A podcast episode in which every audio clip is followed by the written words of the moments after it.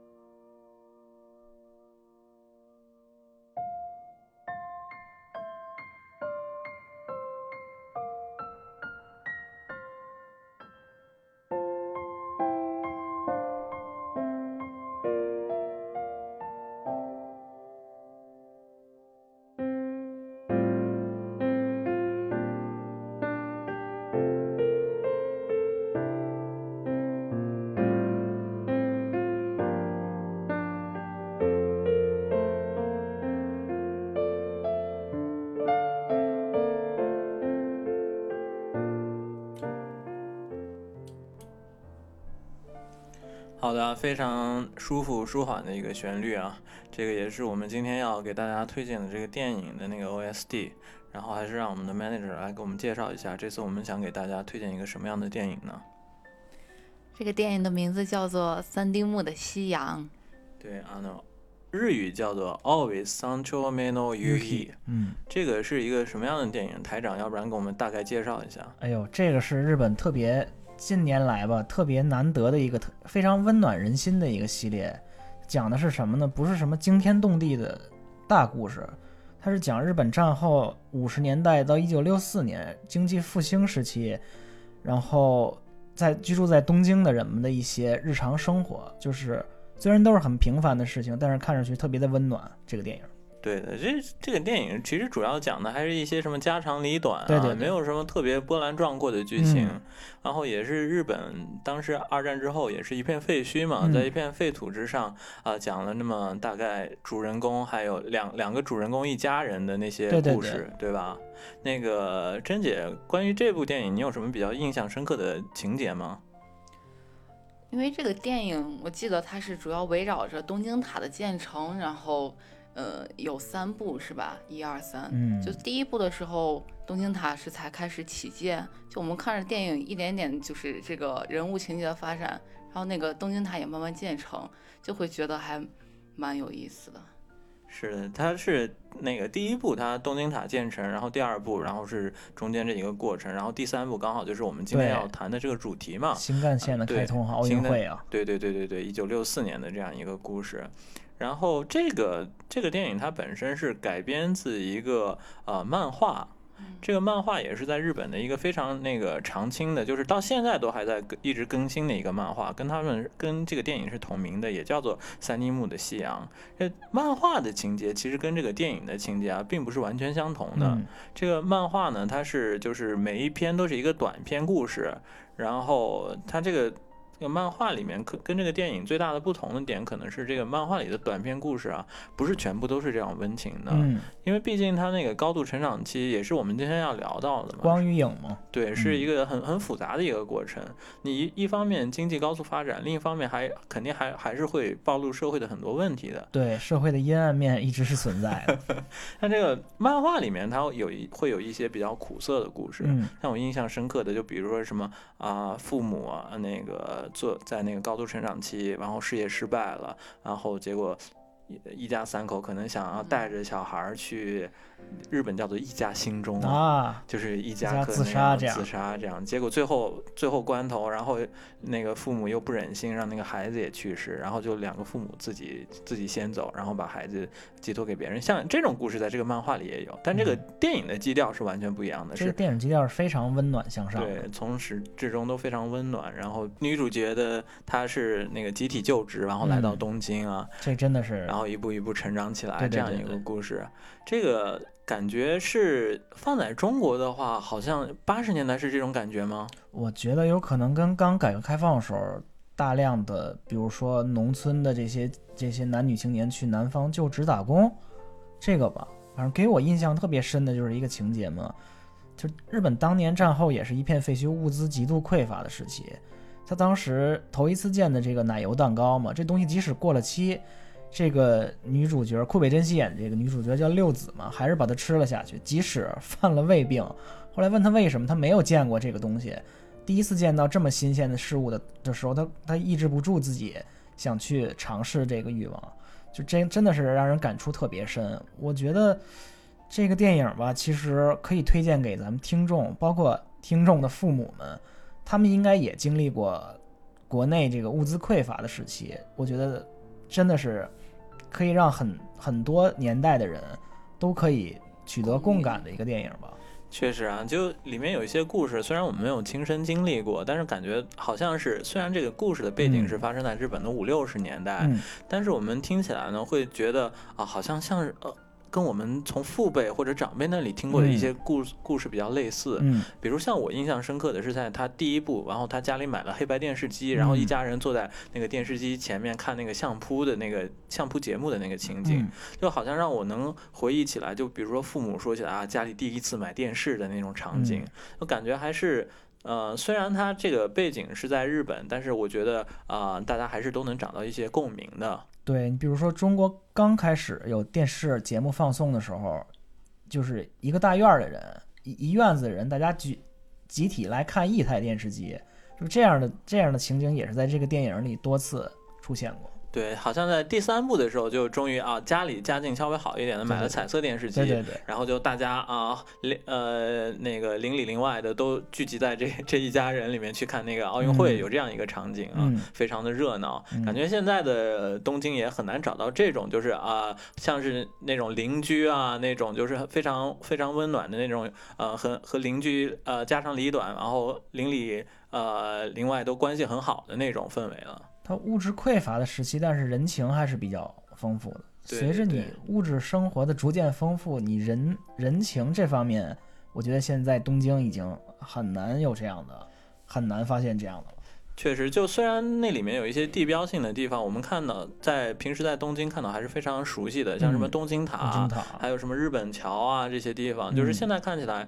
啊、这些地标性建筑就跟电电影里面还是一模一样，但是你还会会让人觉得很恍惚，这难道还是同同一个地方吗？这个世界真的是变化的太快了。嗯，是的，呃，关于这个电影还好像还有一个类似的，就是同样讲那个高度成长期的电影，可以给推荐给大家。甄姐，你想推荐的这个是什么电影呢？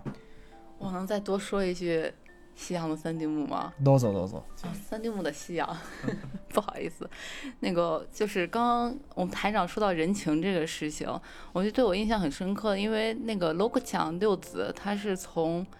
嗯东北，应该是青森那边，然后上京，就来到来到东京，然后日本人叫做上京，所以他来的时候是很有口音的，但是就是他一应该，因为他一直在这边工作生活，然后是在一个就是他就职的地方，就是一一个家庭，就是刚刚他们讲到的这个电影是围绕两个家庭的故事，他是在其中一个家庭就职的，然后后来就发展的和这个家庭的关系就会特别的亲密，就有点像是自己家人。就最后一部六子结婚的时候，就是他已经把这一对就是雇佣他的社长和夫、夫妇。对对对，已经当做父母一样的。就是当时他说啊，我要和这个自己喜欢的人结婚，然后他们家的小孩子告跟六子说，哎，你不应该告诉我爸我妈，应该告诉青森的你的真正的父母吧。他说我在东京的时候就把他们当做我的父母，就让人看着真的是很感动，而且会觉得这种人情，在现在的这个社会可能就是感觉会很难找到吧。嗯，尤其是现在在现在的东京，真的太难得了，我觉得。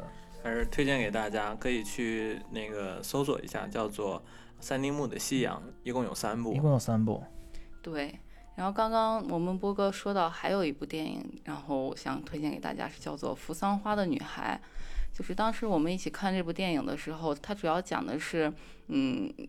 也是在日本东北，在福岛县，然后有一个煤矿是要倒闭了，然后这一群女孩子呢就会开始学一些夏威夷的舞蹈，然后打算就是办一个夏威夷的怎么说呢，一个度假山庄一样的感觉，来吸引游客。来挽救他们这个煤矿。所以说呢，就是当时不太知道这个背景，后来查了一些资料才发现，原来这个为什么这个煤矿要倒闭呢？是因为在日本五十年代到六十不对，应该六十年代开始，就是五十年代开始的时候，日本是有一个政策叫做倾斜化生产，翻译成中文就是重点化生产。他们的能源自购是以煤矿为主的，所以最开始他们这个煤矿还是属于是他们的一个重点行业，也算是比较比较挣钱的。但是从六十年代开始，整个就是世界的局势已经变成石油为主，所以他们这个煤矿资源就煤煤矿行业就渐渐的比较弱化。所以这个电影的基调也就是背景，就是因为日本的这个政策的原因，然后导致了。这个呃，这个煤矿行业要败落了，所以才有了这个这部电影。所以也是因为都是发展发展在同一个年代嘛，所以觉得还蛮有关联的一些电影，推荐给大家。对所以说这个电影是不是就能让我们想起来咱们国家那个下岗潮的那那个时候的一些事情？确实哦，就是有这种自救的行为。对，那个再就业啊对对对之类的。。顺便说一下，这个电影的女主角是苍井优，所以就是很推荐大家。然后颜值也很有，这个我们今天推荐的这两部电影的那个女主角都美疯了啊，一个库北真希，一个苍井优那。都是女神级别。大家注意这个苍井优啊，不要搜索错了。台长有没有相关这个六十年代背景的电影可以推荐？六十年代背景，这不是六十年代啊，但是五六十年代。五六十年代的日本电影啊。，对，五六十年代，我这可能跨度比较大啊，从六十年代到八十年代到九十年代初，嗯这，电影叫《东京塔》。这电影的主演呢是小田切让和已故的日本著名的女影星叫树木希林一起演的，讲的一对单亲的母子从九州的煤煤从从九州筑丰这个煤矿产区一步步辛勤的打拼上京上到东京，最后母子相依为命的故事，也是非常感人的一部电影。突然发现我们今天这个推荐的电影背景里面跟煤矿相关的还挺多的。那大家可能是讲起来日本会觉得啊，你日本是一个没什么资源的国家，嗯。然后这样，但其实这个日本它也是有它这个煤矿资源的，对对对，对他们过去的那个重工业的时候，还是有这些什么很多啊煤矿啊之类，有就是跟我们国家的这些还是有一些类那个过，尤其是过去的这些啊有经济有一些类似的情况啊。嗯，那好，那我们开始那个下一个环节，给大家详细的介绍一下啊日本的这个五六十年代的经济的高度成长期，好的好的然后也给大家介绍一下六四年的这个奥运会。OK OK，播个推歌吧。好。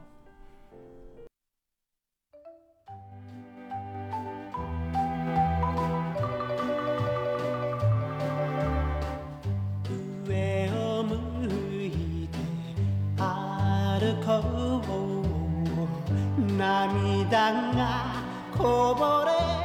ないように。思い出す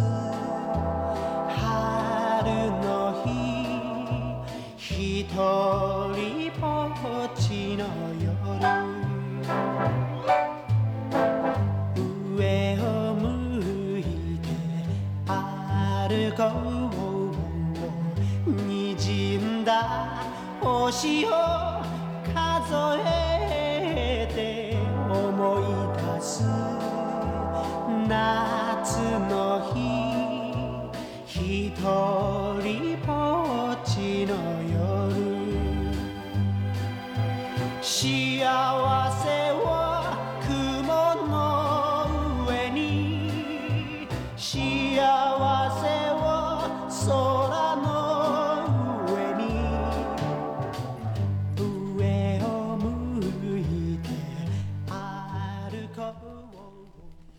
非常轻快的一个旋律啊，台长，要不然给我们介绍一下我们现在放的这是什么歌？哎呦，这个歌是全亚洲第一个打进美国公告榜的这个一一位歌手，叫做坂本九的，在奥日本奥运会一九六四年前后推出的一首单曲，叫做《昂首向前》。Will meet the article，Well, me d e l 这歌听起来就是特别的积极向上啊！就感觉能让人想象到那个时代的氛围啊。对对对，高度成长期，每个人都是信心满满的，对对朝着一个远方的目标、上方的目标去这个前进的这样一个姿态。对对对，非常正能量的一首歌。所以珍姐，要不然你给大家介绍一下这个日本的高度经济成长期是怎样的一个时间？所以日本这个高度成长时期呢，它主要是在一九六零年，当时的那个首相叫做池田勇人，他提出了一个政策，叫做国民收入倍增计划，意思就是我们这个嗯 GDP 也好，国民的收入也好，要每隔多少年就要翻一番。但是实际上，日本当时是在一九五五年的时候就有做过一个市场调查，就是他们当时的那个 GDP 已经开始出嗯出现就是极度增长的这个现象。然后他们当时调查的一个结论就是说是摩哈亚伊玛瓦森够德瓦奈就现在已经不是战后的时代了。所以日本真正的高度成长时期呢，大概是在一九五五年开始到一九七零年，就是石油危机之前。所以他们就是有这个统计数据，是说五五年到六零年的 GDP 大概增长了两倍，然后六零到六五、六五到七零，就是每隔五年都是呢都是在翻一番的这个情况。总之就是那个在日本战后就是啊、一片废墟的这个基础上，然后经过一段时间的啊、战后的这个修复，然后终于日本人感觉在经济方面，然后腰杆挺起来了，然后他们也终于可以感觉啊有自信说啊我们那个又又回来了，又站起来了，然后又能参加入那个国际社会，成为国际社会的一员了，是先进国家的一员了。对他们也是在那一段时间加入了 IMF 还有 OECD 这几个国际性的组织，是吧？对，所以说就是啊、整个这算是在日本的经济里面，日本现代史里面一段比较就是啊、光彩夺目，然后积极向上的一段时期。像是我们从从整个经济来说啊、比如说像我们现在熟知的一些品牌，然后也都是在那时候就开始打下了一些基础。嗯然后后来逐渐扩大的，比如说像索尼，最开始是啊制造收音机的，然后也是在五十年代末六十年代初，他们开始就是引进了这个叫做晶体管技术，然后制造晶体管收音机，然后一下子就成啊风靡一时，然后成为一个啊家喻户晓、代表日本的这样的一个大嗯品牌。然后包括那个本田呢，他们也是一九六三年开始才开始制造汽车，然后逐步变成了现在一个日本的一大车企嘛。然后除了这个经济方面以外呢，还有生活方面啊、人们也是切实的感到了这个整个生活水平的提高啊。比如说，好像是日本当时也有三大神器是吧？就是电冰箱、洗衣机，还有电视机，就很像我们国内中国当时八十年代左右也是家里要有三大件儿，是吧？三大件儿好像也是那个结婚的时候的一个哦必必要必要条件是吧？必要条件其实好像国内的这个结婚的三大件儿必要条件，好像哪怕在八十年代也是不同的地方有不同的这种，对吧？对对也不一定都要有那个电视机，甚至好像可能相对落后一点的的地方，在国内八十年代的时候啊，不用电视机，但是有个自行车也算是三大件儿之一了。嗯，那你得问问爸爸妈妈。我是觉得这三件神器无论是什么东西吧，它都是能直接改变一般人的生活生活质量的，都是。就包括我们看的，回忆起来就看的那个电影《三丁目的夕阳》，嗯它里面也有讲到啊，刚开始在那个呃东京塔还没有建成之前，他们买了一台黑白电视机，嗯然后到六四年的时候，他们已经开始看上那个彩色电视机了。嗯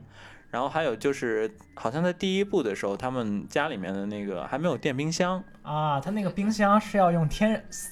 底部要塞进天然冰，这样才能。就是当时还有一个职业，就是啊，走街串巷那个贩卖冰的那种，那个对。然后，但是好像是第一部还是第二部的结尾，他们家买了那个电冰箱以后，嗯，然后那个贩卖冰的那个他就失业了。非常落寞的那种对对对表情啊。反正总之就是短短的那么几年，但是能看出来人们的生活水平是那个呃肉眼可见的，实实见在实实在在的是在嗯变好。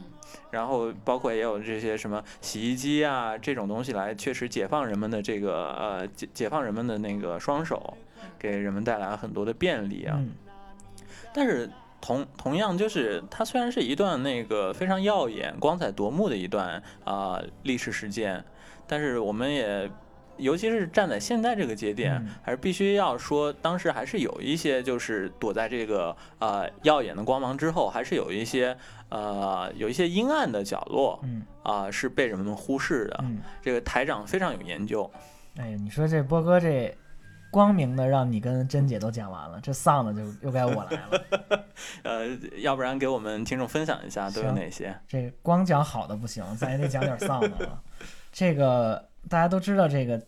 关于这个东京的关关于这个高度成长时期呢，是有很多日本的东北地区的这个男女青年来东京来他来打工。这个时候呢，东京也处在经济的复兴期，所以很多基础建设的项目都都在火热的进行。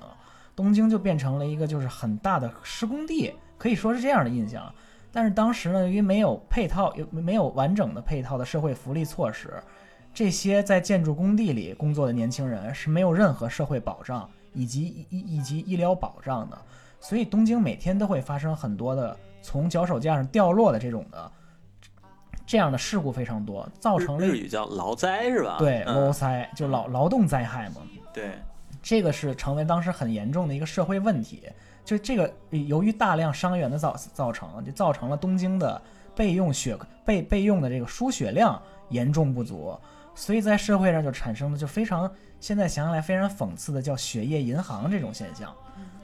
就是平民来卖血是吧？对，就是你可以就是如果你就是一般的老百姓都可以去出卖自己的血液来换取钱财。好像当时的医院的主要的主要的供血源就是靠这种血液银行。对，虽然这个是当时的日本法律严令禁止的，但是实际情况下，大多数医院获得血液的途径都是经过民间这种为为这种血液银行开始。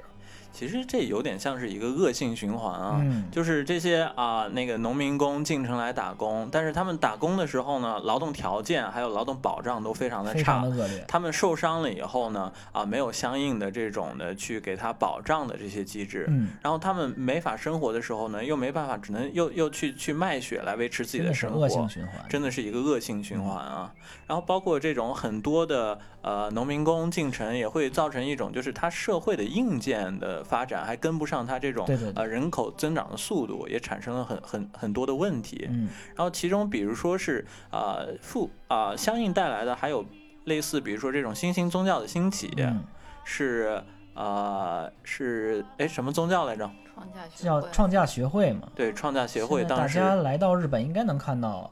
这个宗教团体的广告是在贴遍它的海报贴遍日本的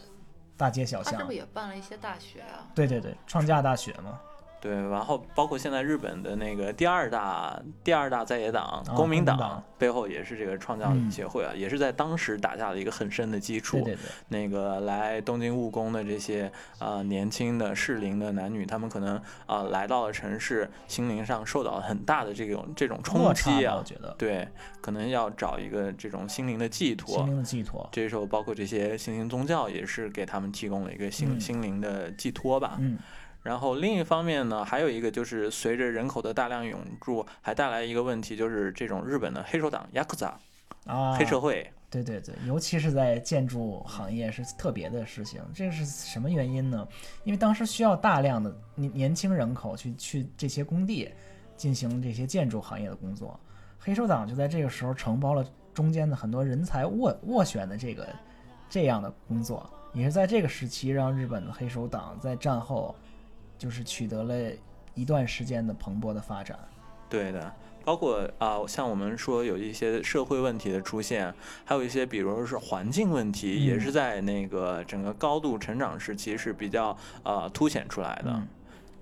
这个我觉得现在大多数来过日本的听众们应该有这个印象，日本的公共卫生是世界上很难得的这种非常整洁的环境啊。但是实际上，在奥运会以前的东京不是这样子的，东京湾那个时候真的是，就就像一个大的大的一个污水池一样。那个时候，日本人其实没有那么多的就是环保这个概念，大多数人将生活污水都是直接排到排到河里，包包括直接包括大量的粪便呀、生活的垃圾啊，都会直接倒到东京湾里。当时东京湾真的是臭不可闻的一个地方。现在台场的那个地方，嗯，嗯，所以说那个当时日本也是传染病这个问题也非常严重。对，就像我刚才提到的这个血液银行的问题，当时经过日本厚生劳动省的调查嘛，这个血液银行里大概有百分之六十到七十的抽取到的血液里都会有不同程度的传染病，比如说肝炎这样的，这这这是一个非常赤裸的一个社会现实。还有当时的东京啊，就是现在我们往往形容那个东京就是天气很好，空气质量很嗯好。那、当时是有这样一种说法，叫做雾霾中的东京。雾霾中的东京，就是他们这种那个空气污染啊，然后公害问题，对，也是非常严重的这样一个时期。嗯，然后啊，除了这些环境污染之外，当然还有很多的社会问题在当时也也涌现了出来，比如说是那个交通非常拥堵，然后当时那个东京的好像那个交通交通事故的致死率也是世界第一的，是吧？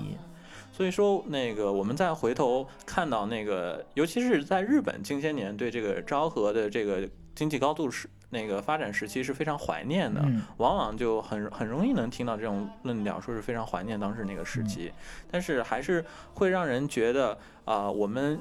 尤其是我们没有亲身经历过的这么一个、呃历史阶段，我们去想它的时候，往往会片面性的，就是啊、去只着着重于它那个美好的，我们想就是我们向往的那一方面，嗯，但是往往就会对它这个阴呃，暗的一面。对对对，它真实的阴暗的立体的一面，我们会视而不见，嗯。所以这也是给我们一个提醒吧。嗯，好，那我们下一个环节，要不然就是再跟大跟大家介绍一下日本整个奥运的历史啊，还有包括它那个六四年奥运会时候发生的一些故事。好了，好的好的。在这个进入下一个环节之前，咱们得分享一首积极向上的歌。刚才聊的话题，后半话题啊聊得过于丧了，咱们得分享一首积极向上的。这首歌叫《阿西塔嘎阿鲁萨》，嗯是一首非常的积极向上的歌曲，也是东京奥运会前后推出的。啊 s t a g a Aris 啊，这个怎么感觉像是我们节目的节目名儿啊啊，对啊还有明天来日？There is 方长 always tomorrow。 ，There's always tomorrow。我们还有明我天们还有明天送给大家。送给大家非常积极向上的歌曲。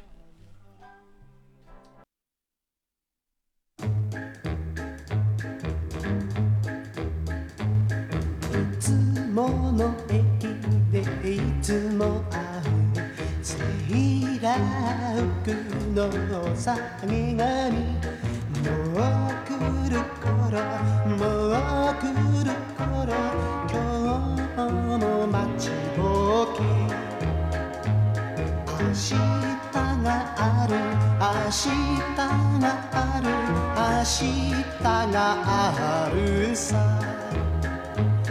濡れてるあの子コウモリへ誘ってあげようと待っている。声かけよう声かけよう黙って見てる僕。明日がある明日がある明日があるさ。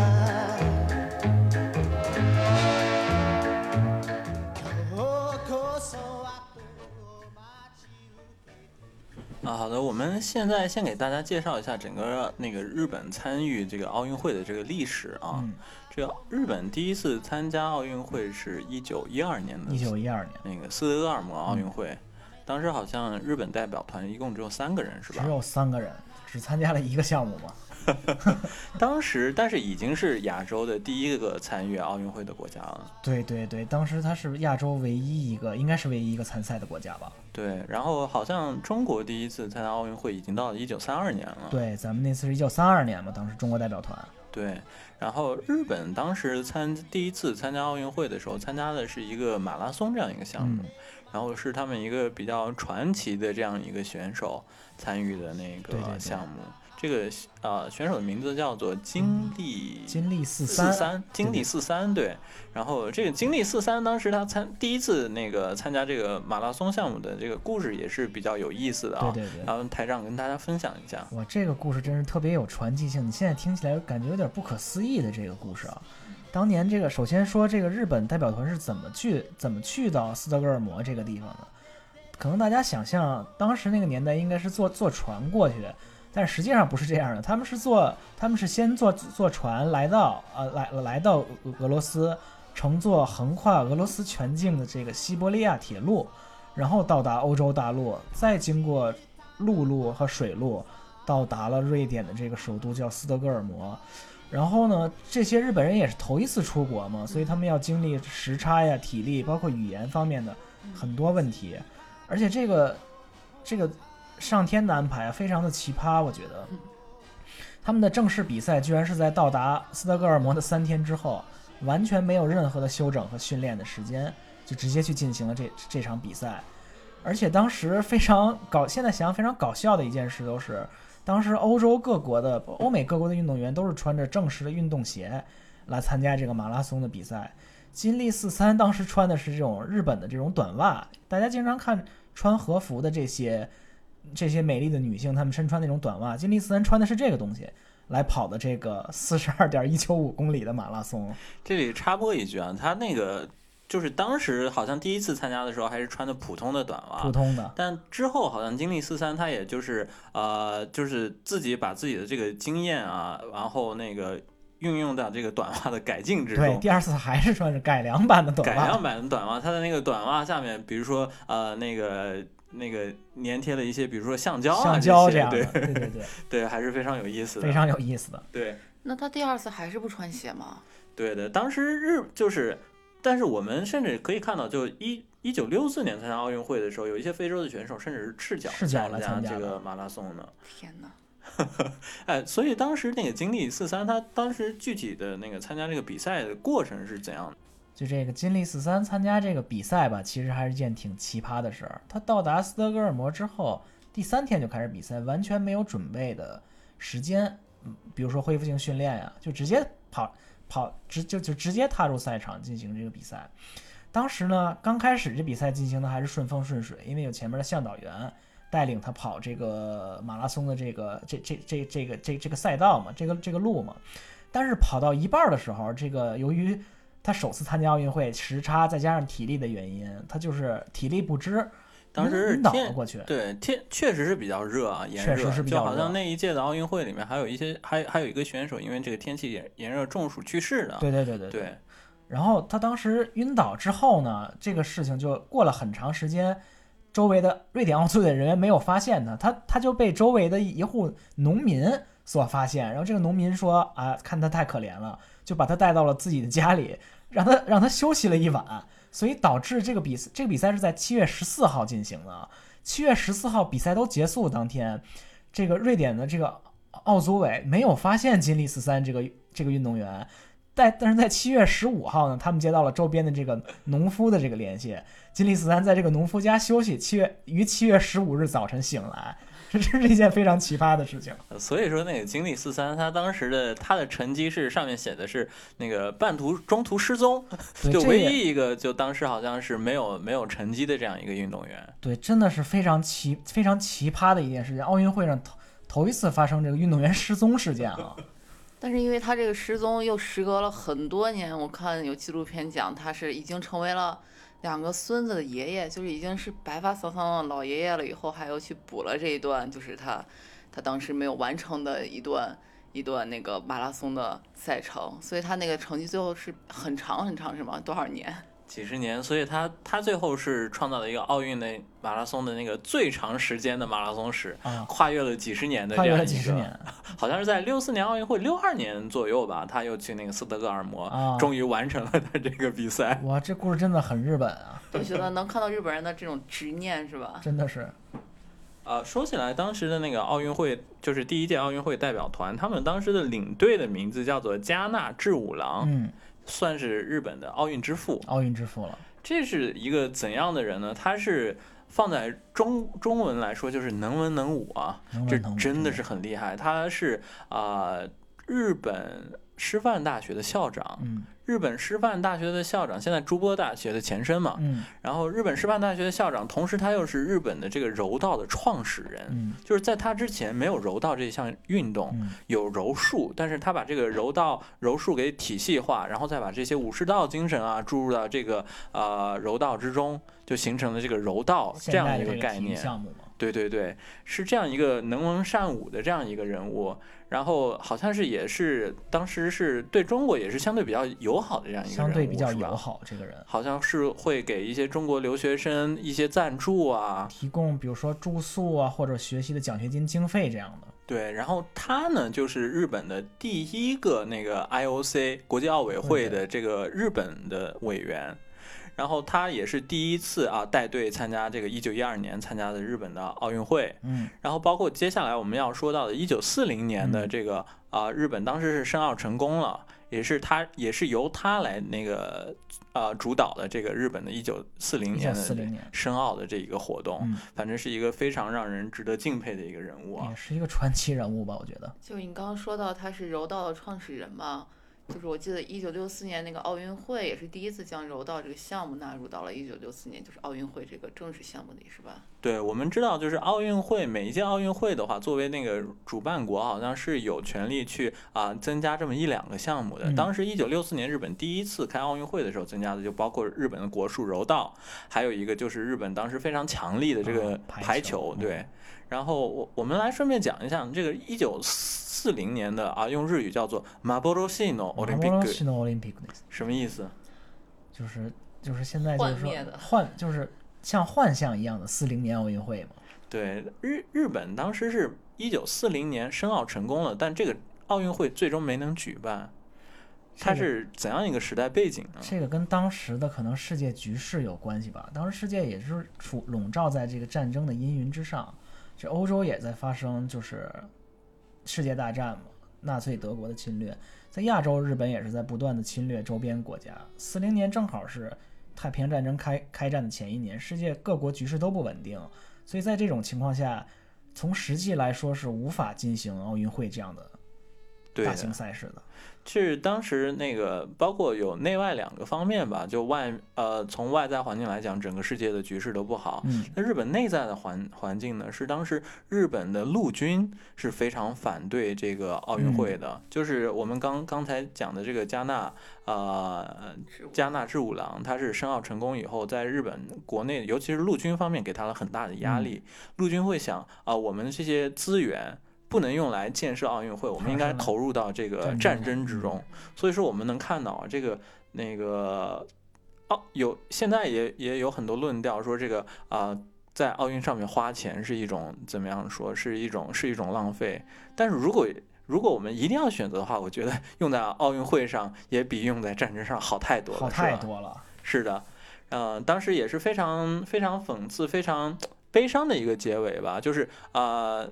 当当时那个呃加纳志五郎他申奥成功以后。然后当时因为日本陆国内反对，国国内有国外也有很大的压力，他当时又去啊、做最后的那个申奥申奥陈词的时候，嗯然后当时决定了在东京啊、举行奥运会，但是在回来的这个路途中，然后他就得到得肺炎，然后在那个船上就去世了是非常非常悲伤的一个结嗯尾啊。好难过呀。是的，然后这个一九四零年奥运之后呢，然后接下一次日本跟呃奥运会有缘，就是在一九我们接下来要聊到的一九六四1964年奥运会会了。这个一九六四年奥运会之前稍微插一嘴，就是一九四八年的奥运会。是在伦敦对吧？对对对，其实当时是好像日本作为一个战败国，是德国被禁止出场了，对，甚至被那个不不允许被出嗯场那个奥运会。嗯然后啊，我记得当时那个日本还有一些就是，比如说日本游泳当时是非常强的，嗯然后他们就是啊专门说是在奥运会的游泳比赛当天，日本国内也也进行这个啊奥运会那个游泳比赛，然后想要说是啊我们日本其实我们游泳的这个水平。是的成绩拿去跟那个奥运会比赛的成绩来比较，是这样，还有一个这样的小小的那个背景故事。是吧？日本人真的好执念呀！但是我其实我有一点感想，就是我觉得啊，你看一九四零年日本申奥成功，但是最后没能开那个没能没能真正的这个承办奥运会，然后到了一直到一九六四年，日本真正的是成功的举行了奥运会，是让让我觉得呢，这这中间的二十四年，会感觉像是就像是被浪费的二十四年一样的这种感觉。就会让我有一个感受，就是啊，日本的这个整个从四零年到六四年中间进行了很多，包括战争啊，很多很多错误的过往，嗯会让人觉得，其实最后他们得到了什么呢？就只是我觉得这样想还挺讽刺的，就是只是浪费了二十四年，浪费了一代人，浪费了很多人的生命，然后造成了很多的灾害，但是可能对于日本来说，最后其实什么都没有没有得到，又回到原点了，有有这样一种感觉。我觉得是他们经过四零年到六四年前半是经过战争的这种嗯，真的是无谓的浪费和牺牲嘛。嗯然后到从战后被美被联合国军接收，然后到社会的民主化、经济的复兴，然后再到六六再到一九六四年，我觉得是个循环吧，就是从从一一片从一片城市变成废墟，然后从废墟再再建成城市，这个过程是个轮回，我觉得只能这样说吧。就是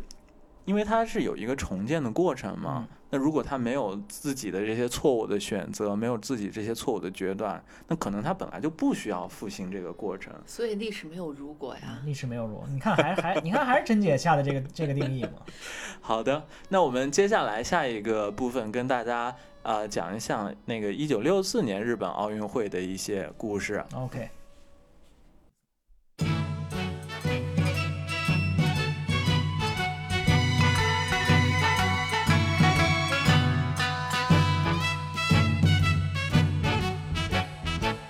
ああの広間で眺めた月が今 日は都の空照らす4年経ったらまた会いましょうと固い約束夢じゃない。よいしょこりゃ夢じゃない。オリンピックの顔と顔。それトトンとトトンと顔と顔。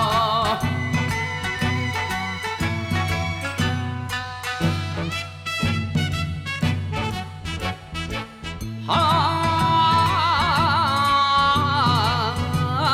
あ待ちに待ってた世界のお祭り。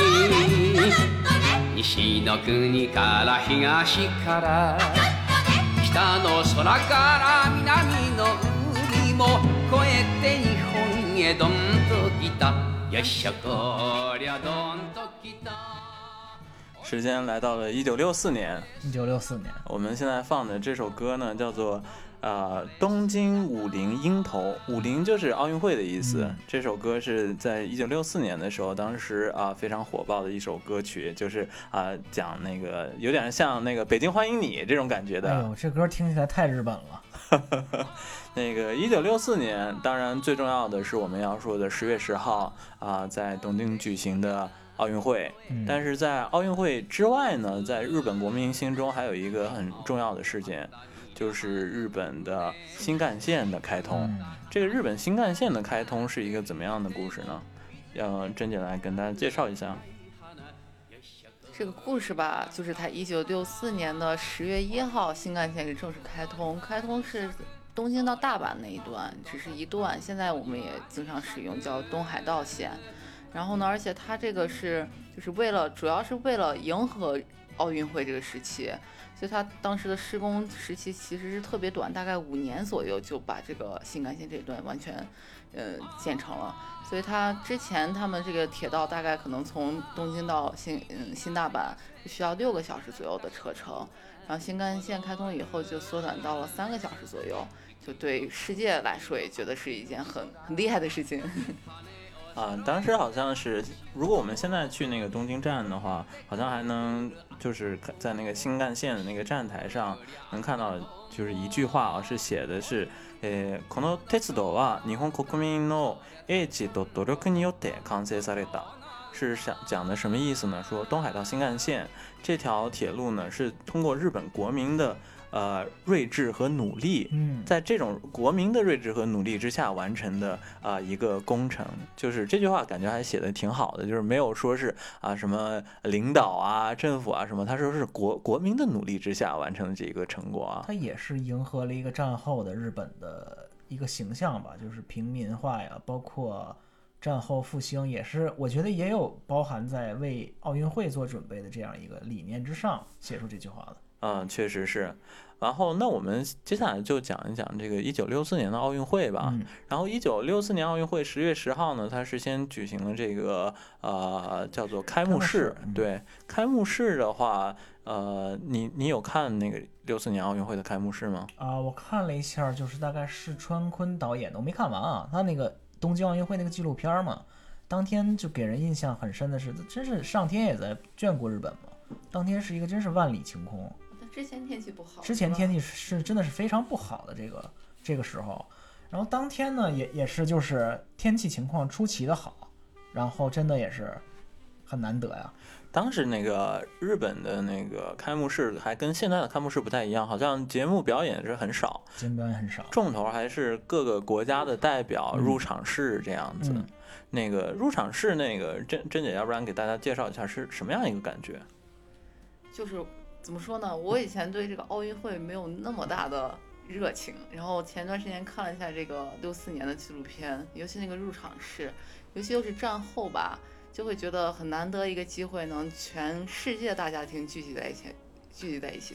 然后当时，嗯，我印象最深的是有一个嗯非洲的国家，就是他的举旗手一个人，然后代表成员一个人，就是两个人，然后但是很很庄严、很严肃的去走过这个算是我们叫主席台的地方吧，就会觉得还蛮感动的。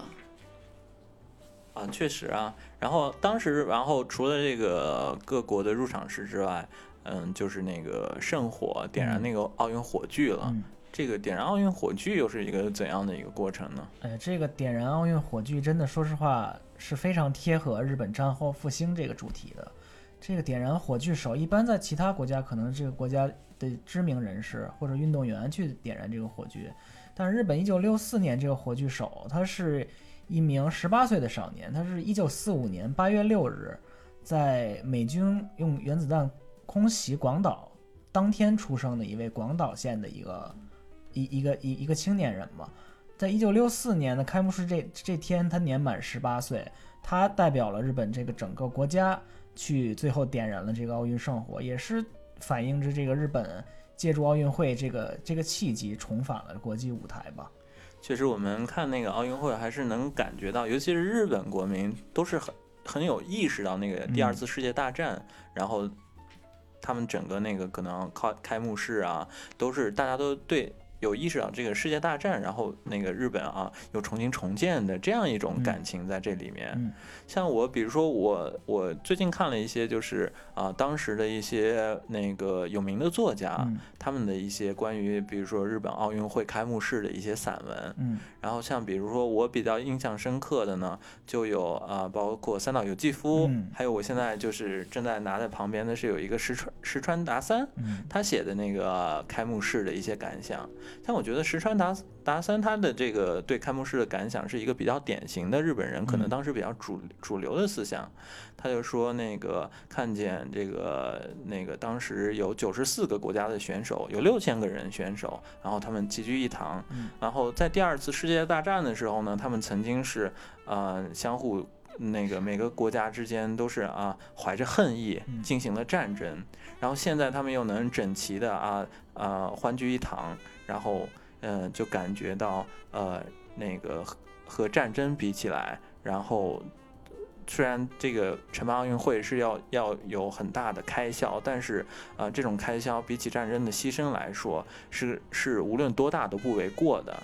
然后他觉得呃在战争之后呢，只有这种憎恨。然后人们之间的仇恨残留了下来，然后但是在奥林匹克之后呢，是呃人们之间这个相互团结友爱的这种记记忆会那个残留下来，所以他觉得呃这这种这才是那个奥运会的这种意义，嗯是感觉是怎么说呢？我们当时看那个就是入场是那个各个国家齐聚一堂，确实会有这种感觉，是不是？是，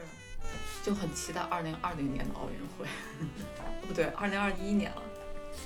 呃，但是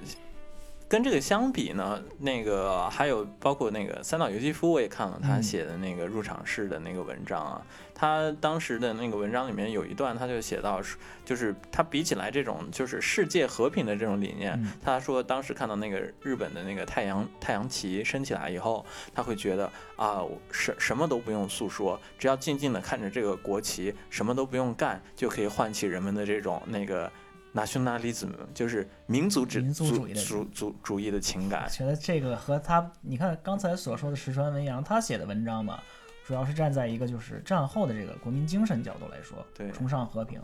三岛由纪夫，我觉得他主要的散文我也看了，主要是他写的就是这些年轻运动员的肌肉、肉体力量，以及对于日本民族的崇拜，这可能和他和他自己那自己那传奇的后半生也是有直接联系的，我觉得。所以就比如说那个那个半藤一力他写的那个《嗯昭和史》里面讲到这一段，他也引用了刚才那个三岛由纪夫的说是什么啊？看到日本太阳旗，觉得呃我什么都不用做，呃不用去那个专门的去干什么，也能唤起整个日本民族的这种民民族主义 nationalism。然后半藤一力他就不无嘲讽的他就说，想想你这个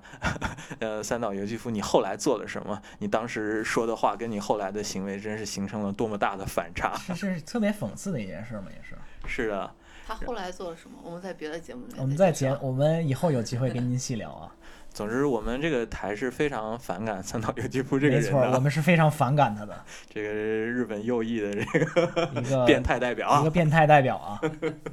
呃，比如说那个当时的体育项目，可能现在我们呃印象深刻的已经不多了。嗯嗯，但比如说稍微有点能能记忆起来，比如说啊，当时马拉松还有一些非洲的来参赛的那个运动员，他们是赤脚赤脚跑步，嗯对，然后但是当时在日本国内可能比较就是呃人气很高的一个项目就是排球女女排女子，排球嘛。这个跟现在的中国比较像。啊，这个真的是跟中国比较像了，他们当时的日本女排号称东洋魔女，东洋魔女。嗯，他们的这个日本女排跟现现代的女排是完全不同，她们不是职业的运动员，不是，她们是女工。对，这个就非常有意思了嗯。他是她这个日本代表队其实是被其实是被日本纺织这样，它是属于这个企业的这个员工的排球俱乐部，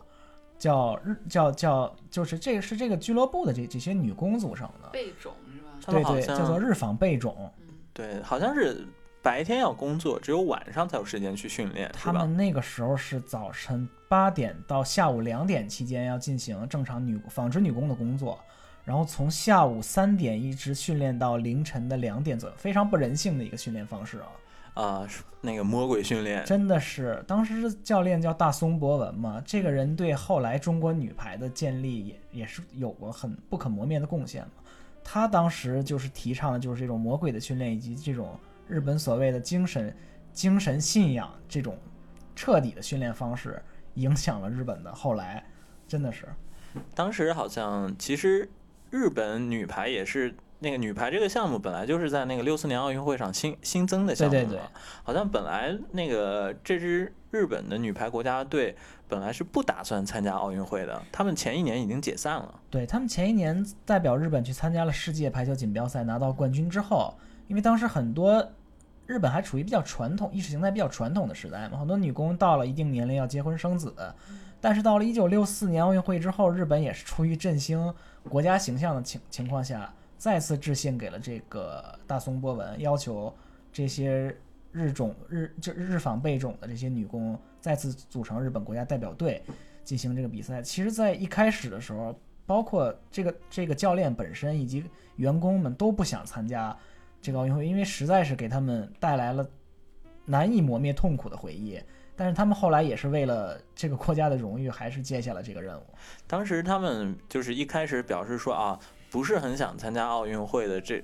这个时候是好像来那个在社会上受到了很大的阻力，是吧？嗯非常多的信件啊，寄给他们骂他们。对，说他们没有什么民族自豪感啊，嗯这些感觉在现代日本好像是很难想象。真的是很难想。现在日本是你如果提起国家荣誉这个事情，会变得非常的敏感啊。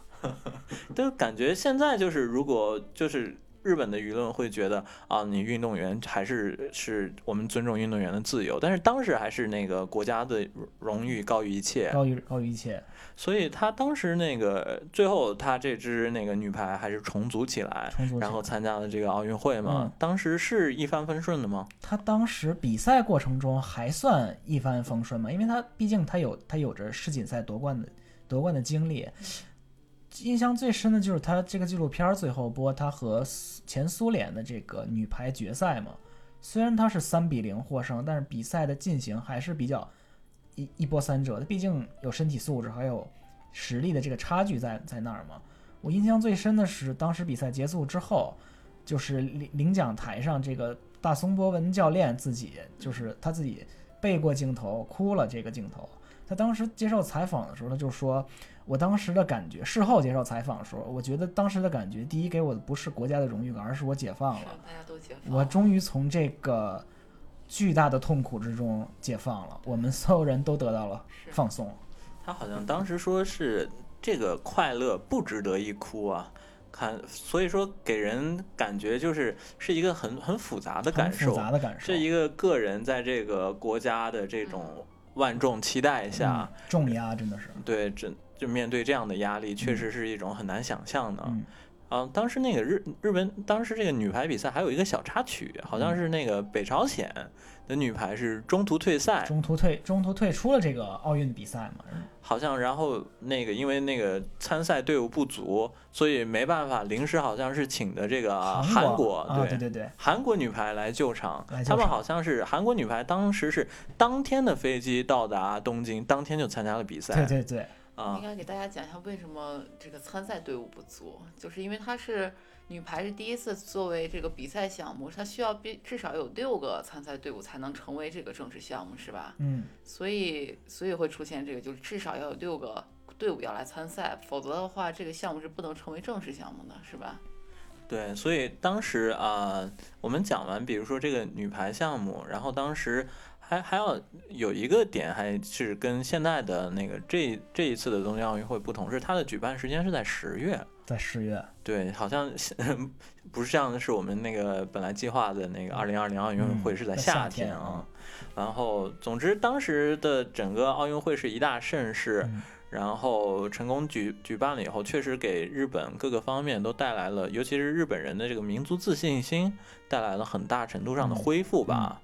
呃，像我印象深深刻的是那个石原慎太郎，嗯，石原慎太郎，我们知道他算是一个右翼吧，偏嗯右翼，比较右翼的，那个呃作家，但是后来又当过了这个东京都的知事嘛。然后我也看到他在写完写那个奥运会结束以后他的感受，他写的感受就是说，呃，日本原来会被人家叫做是 okubyo no kyojin，嗯，就是胆小的巨人。胆小的巨人，然后他说，奥运之后，我们终于可以不被叫做这个胆小的巨人了。这是什么意思呢？可能是在形容，就是日本它的经济体量是一个大国，但是因为因为整个二战的这个过程，让整个民族丧失了这种自信心，嗯然后呃，但是通过奥运会这一大盛事，他们又把他们的这个整个民族的面貌又展现在那个全世界面前，嗯他们觉得可以不用再 o k 不用再胆小了吧？嗯可能这是一个呃很重要的侧面，嗯对于这个民族民族自豪感来说。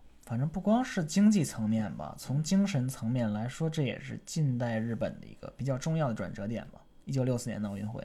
对对对，然后那经济来说的话，奥运会奥运会之后又怎么样了呢？好像奥运会之后出现了很多那个破产潮，这是还还是因为当时可能是奥运会之前它那个建设的那个狂潮，建设狂潮一一时太过火爆，然后说是奥运会结束以后来到来一个收缩周期，然后很多的建那建筑公司都倒闭了，过度的投投资热吧，当时，对的，对的，呃，然后好，我我也看到一些文章，说是当时的那个对于日本人来说，他们奥运会结束以后，在东京弥漫着一种好像是有点那种丧失的丧失、嗯虚无的那种感觉。当时我记得很深的印象是在我在以前大学的那个报纸阅览室里看，忘了是哪家报纸，他写的社论就说，闭幕式结束当天，日本人全体的人的一一种感觉就是这十四天像梦一样，这十四这个奥这个闭幕式结束之后，我们又从梦中醒来，又要回复，又要面对现实生活，面对生活中的各种压力与不满。对于日本人来说，这十四天可能是场梦吧，我觉得。确实会让人觉得啊，好像大家都朝着一个目标、嗯一个呃一个目标、一个呃目的去啊，准备了很长时间突。然这个目标消失了。一旦结束，确实是会有点茫然失措的那种感嗯觉。然后我也看到那个一些文章里面，他们说奥运会结束以后，他们走在东京的街头，感觉这个东京是熟悉又不熟悉的那种嗯感觉。很多新的建筑啊，很多什么新的道路啊，嗯都建设起来了。然后奥运也举办了，就感觉东京是好像是已经变得不像是他们的 之前熟悉的那个嗯地方的。套套用一句俗话，叫“最最熟悉的陌生人”嘛，东京 对对于他们来说，对，然后总之以上面就是我们大概介绍了一下整个东京奥运会的一个一个过程，嗯。然后六四年奥运会的一个情况，然后接下来呢，我们再再跟大跟大家想一想，我们比如说零八年奥运会，还有包括这次二零二零年奥运会，我们的一些啊、相关的一些感受，还有跟这个六四年奥运会比较起来的一些。对对对，补充一下啊，这个一九六四年奥运会之后呢，日本社会也是发生了从精神价值观上发生了很大的变化，逐渐从传统的日本式的审美转换为全民开始倾倒于西方文化。比如著名的披头士乐团也是在这大概在六六年的时候第一次来到日本，造成了轰动，然后给日本的音乐界带来了前所未有的冲击。那么下面就带来一首披头士披披头士非常经典的《Yesterday》，希望大家喜欢。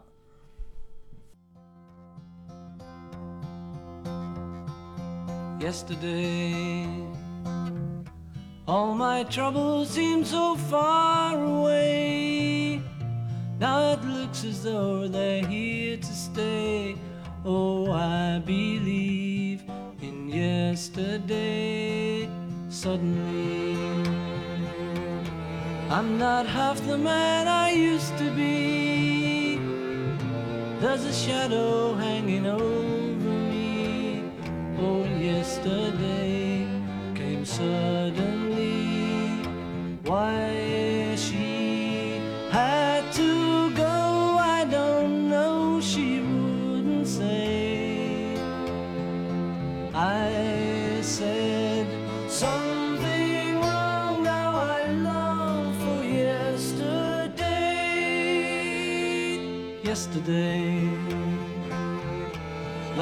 such an easy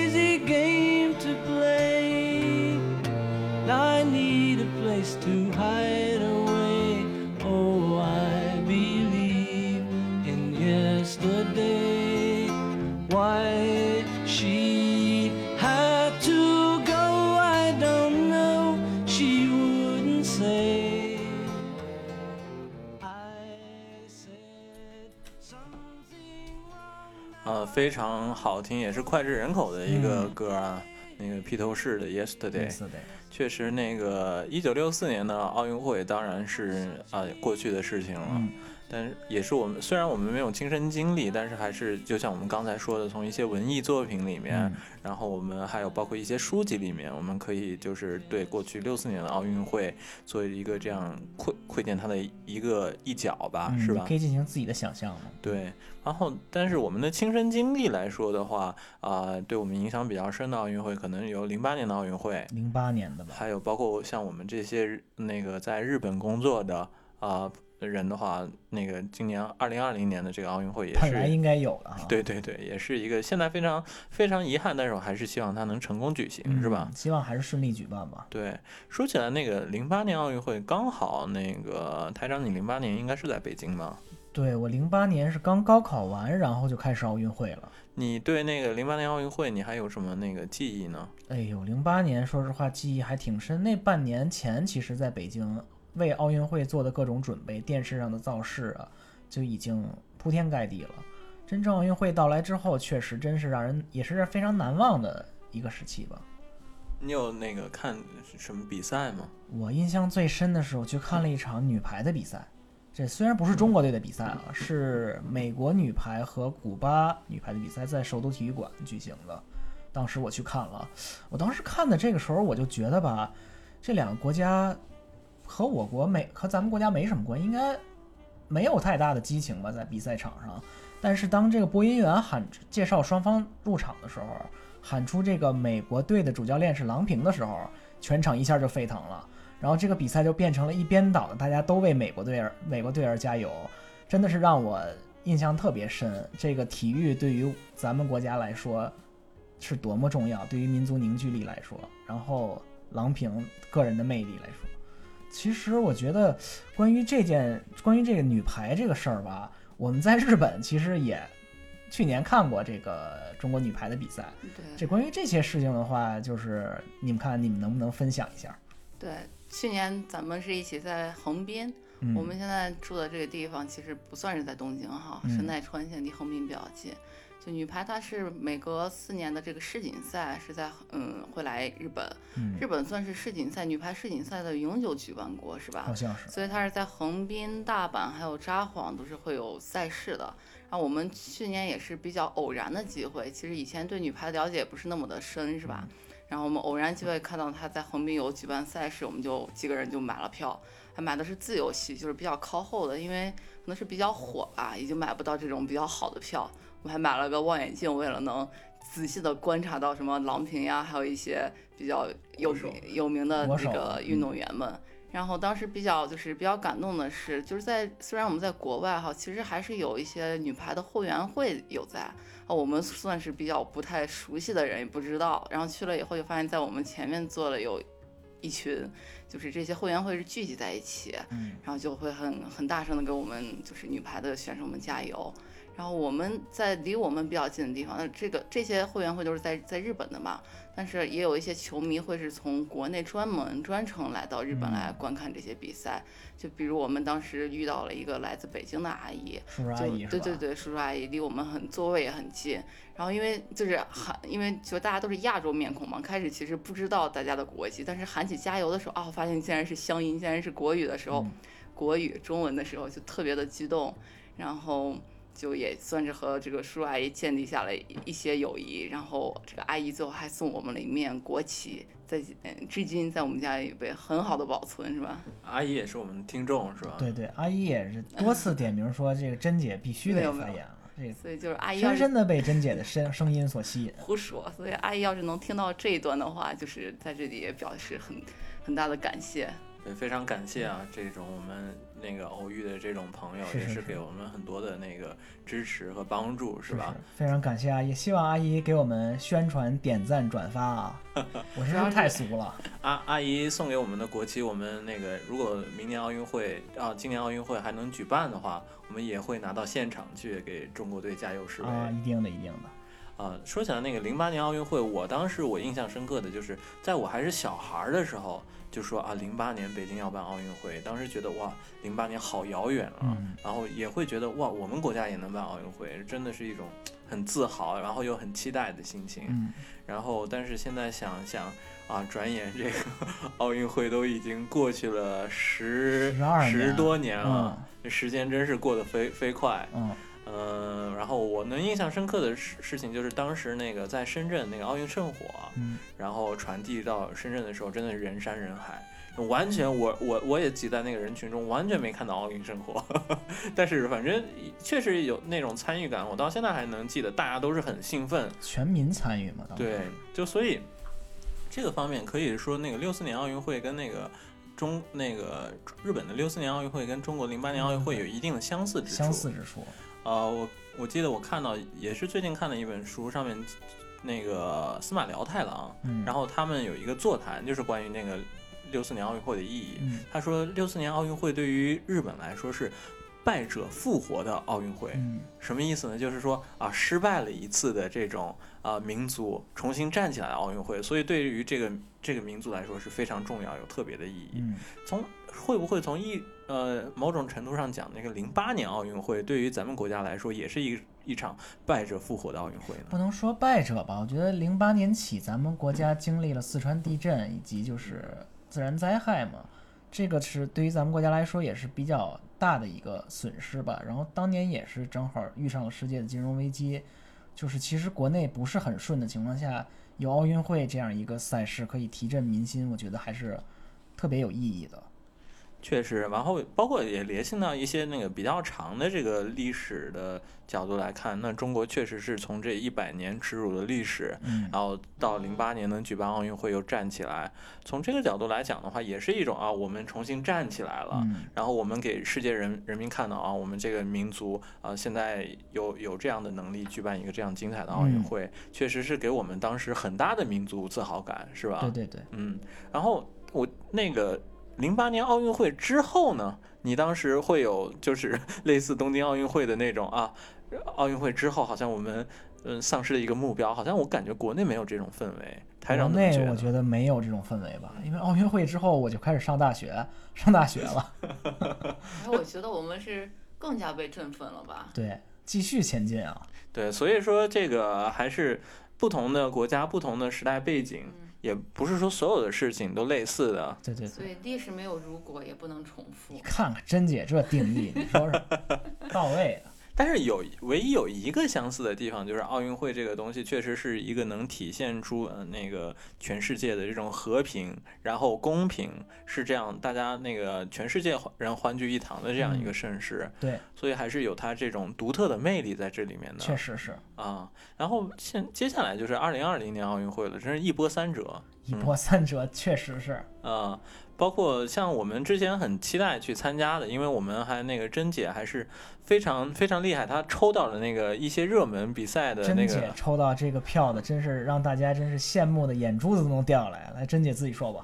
我就是运气比较好，然后日本它这个票不是贩卖制，但是它好像本来说是今年春季也有这种一般贩卖，就是普通可以买到的，但是从去年秋季开始可以最先是可以可以这个抽选制的，所以我当时是抽中了这个女排的八分之一决赛的门票两张，然后还有这个女乒女乒的团体团体决赛。团体决赛，为了听国歌，所以我真的是特别的激动又特别的兴奋，然后发现今年就没有了，就还是很期待明年可以让我继续观看一下。总之，这个四年一次的盛世啊，大家都应该都还是比较期待的吧。嗯，其实你你日普通的日本民众，我感觉我身我身边的那些日本朋友，他们对其实二零二零年奥运会好像没有太大的那种就是热情。你那个台长身边呢？我身边其实大多数人吧，对这个事情也没有说过高的热情，但是当就是可以抽抽选门票申请的时候，他们那天还是比较活跃，大家都在讨论想选什么项目，这个项目项目的几率高不高，自己住在哪儿，离自己住的近的地方有什么场馆。因为可能因为我所在的公司是这个比赛的赞助商吧，所以在公司里面大家讨论奥运会这个氛围还是比较浓烈的。说起这个抽门票的概率啊。这个日本这次的门票的普通的概率是二十九倍，就是二十九个人里面能抽中一个。然后开幕式、闭幕式先不说，这个是特别概率特别特别低的。然后六四年的开闭幕式的这个倍率是六十分之一，所以就是真的是六十个人才能抽中一张门票，很珍贵。就是还还是能看出来，可能六十年代的人对奥运会的热情还是更高一点啊。也可以看出我们珍姐这个运气是运气有多好。多么多么好的运气啊！能够抽中这么高倍率的门票。我记得我看到一个那个纪录片里面有说到，说是那个虽然六四年奥运会在日本的心目中人气是这么的高，但是六四年他们做了一个调查，说你们今年最关心的事情是什么？嗯，其中好像只有百分之二的人回答是奥运会。奥运会之前吧，这这个对对对对对，所以。感啊，当时虽然奥运会之前是这样一个结果，但是奥运会开开整个进行的过程中，感觉大家还是很很怎么说呢？很乐在其中，非常享享受，非常的享受。对，呃，就比如说我能看到有一些论调，就还是觉得那个奥运会只是一场运动会啊，没必要就是啊投入这么多的金钱，还有投入这么多的资源去准备去举行。然后关于这一点，那个。嗯，台长有什么样的想法？我觉得，如果你把它仅仅当成一个比赛来说的话，你确实没有这个没有必要去大兴土木进行更多的这这种基础设施的建设吧，新建。但是如果你以一个长期的经济周期为的角度来看，以这个奥运会为契机翻新，比如说过去五十年、五十年以前、四十年以前建的这些基础设施翻。为城市的将来的做打算来说，不不失为一个很好的气息。然后翻新一下城市的那个基础设施啊，也可以为城市进进一步的发展打下一个基础吧。所以我觉得奥运会还是应该举办的吧，而且应当有一定的投入。对对对，像比如说我看到那个日本比较有名的作家也叫做井上靖，嗯。他的观点就是说，他有两个原因，所以他他觉得不支持举办奥运会。第一个原因是他觉得啊，只是一场运动会；第二个原因是又不是我来招呼来让来东京办的，为什么要让让我我也参与其中？为什么要影响我的正常生活？这是他的观点。我就会觉得啊，你比如说呃，奥运会，你可以说它本质上就是一个运动会，但是。事情都是因为参与的人还有参与的这个时间点而变得特别的嘛？就好比说啊，那我们就好比我们过年会吃年夜饭，那不就是不也就是一场饭吗？其实是一场饭嘛。那它的时间点跟参与的人不同，才让它有个特别的意义嘛。所以我觉得，虽然大家有各种各样的观点，但还是呃，就像我们今天所说的，呃。奥运会虽然会投入很多的资源，然后我们也应该就是比较有效率、合理的去啊举办还有参与这个活动，但是还是呃比起比起战争、比起这些事情来说，在奥奥运会上，我觉得是才是人类真正应该值得投入精力、投入啊投入热情的地方，对不对？对对对。呃，还有，那我们时间也差不多了，要不然节目就呃。结这次大家做个总结。是是是，我觉得总结来说，反正一九六四年到二零零二年又是一个轮回吧，我觉得对于东京来来说，然后今年也是很不顺的有这个新冠疫情，然后东京奥运会之前结结合东京奥运会之前的国际形势也是比较混乱的这个形势嘛，希望能借这个奥运会这个契契机，让世界变得更和平、更美好吧，也希望它顺利举办。就是一九六四年是一个魔幻的一年，二零二零年同样也很魔幻。总之就是期待二零二一年能成功举办奥运会吧。对，反正我还是希望就是多一些像奥奥林匹克这样的活动，然后能让是啊、大家能够真的是啊、是就是大家每个国家都能公平的然后参与的这样一个活动，来来来呼唤更多的和平吧。然后另一方面呢，我也会呃更加期待就是呃。包括这次东京奥运会，还有那会不会我们中国也会像 日本一样，能有第二次举办奥运会的机会啊？嗯！也不知道到到时候我们多少岁，有机会我们再一起录个节目。再录录录一期回忆回忆往昔节目是吗？那行，呃，大家下期再见。我们预告一下我们下一期的主题吧。我们有下一期嘉宾我，们有嘉宾哦，下一期聊一聊世界旅行的故事，我们下一期有一个大咖，大咖大家可以期待一下。非常有意思哦。下一期好，大家再见，大家再见。下期再见下。期再为为大家带来一首歌啊，来自于约翰列侬非常经典的一首单曲，叫《Imagine》，希望大家喜欢，拜拜。拜拜。我们今天吃饺子。